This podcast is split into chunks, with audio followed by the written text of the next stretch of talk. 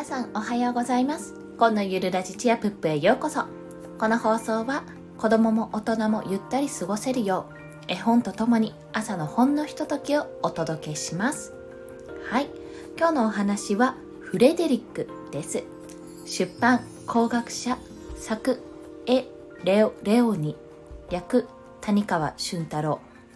それではお届けいたしますね。フレデリックちょっと変わった野ネズミの話。牛がブラブラ歩いている。馬がパカパカ走ってる。そんな牧場に沿って古い石垣があった。納屋にもサイロにもほど近い。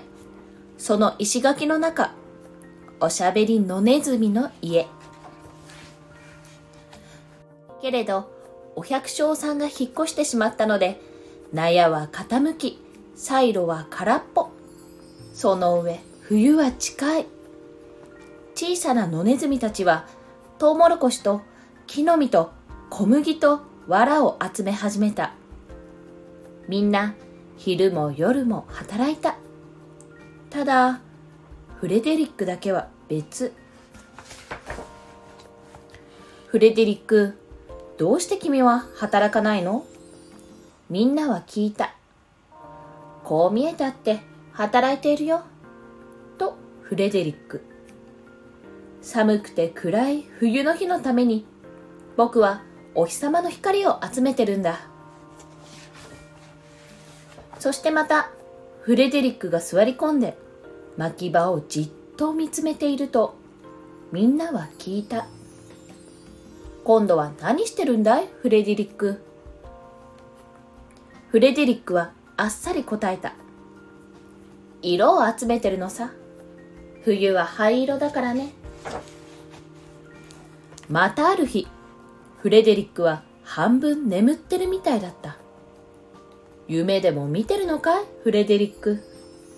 みんなは少し腹を立てて尋ねた。違うよ。僕は言葉を集めてるんだ。冬は長いから話の種も尽きてしまうもの。冬が来て雪が降り始めた。5匹の小さな野ネズミたちは石の間の隠れ家にこもった。はじめのうちは食べ物もたくさんあった。野ネズミたちはバカな狐や間抜けな猫の話をし合った。みんなぬくぬくと楽しかった。けれど少しずつ木の実や草の実は減っていった。藁もなくなった。トウモロコシも昔の夢。石垣の中は凍えそう。おしゃべりをする気にもなれない。その時、みんなは思い出した。お日様の光や色や言葉についてフレデリックが言ったこと。君が集めたものは一体どうなったんだいフレデリック。みんなは尋ねた。目をつむってごらん。フレデリックは言った。君たちにお日様をあげよう。ほら、感じるだろ燃えるような金色の光。4匹の小さな野ネズミたちはだんだんあったかくなってきた。これは魔法かな？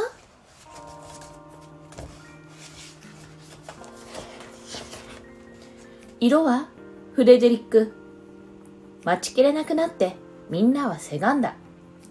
もう一度目をつむって。そしてフレデリックが青い朝顔や黄色い麦の中の赤い消しや野いちごの緑の葉っぱのことを話し出すと、みんなは心の中に塗り絵でもしたように、はっきりといろんな色を見るのだった。じゃあ、言葉はフレデリック。フレデリックは咳払いして、ちょっと待ってから舞台の上の俳優みたいに喋り始めた。3月に誰が氷を溶かすの？?6 月に誰が四つ葉のクローバーを育てるの？夕暮れに誰が空の明かりを消すの？誰が月のスイッチを入れるの？それは空に住んでる4匹の小さな野ネズミ。僕と君そっくりのハルネズミ夕立を降らせる係。夏ネズミ花に色を塗る係。秋ネズミくるみと小麦の係。そして最後は冬ネズミ。小さな冷たい足してる。季節が4つでよかったね。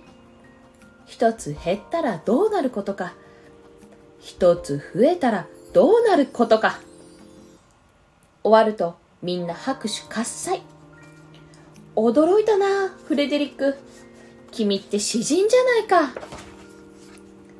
フレデリックは赤くなってお辞儀をした。そして恥ずかしそうに言ったのだ。そういうわけさ。おしまい。いかがでしたでしょうか？このフレデリック音声配信者みたいですね。言葉でみんなを想像させる冬のねこの閉塞感から色をつけるようなその描写がとても素敵だとそう感じました。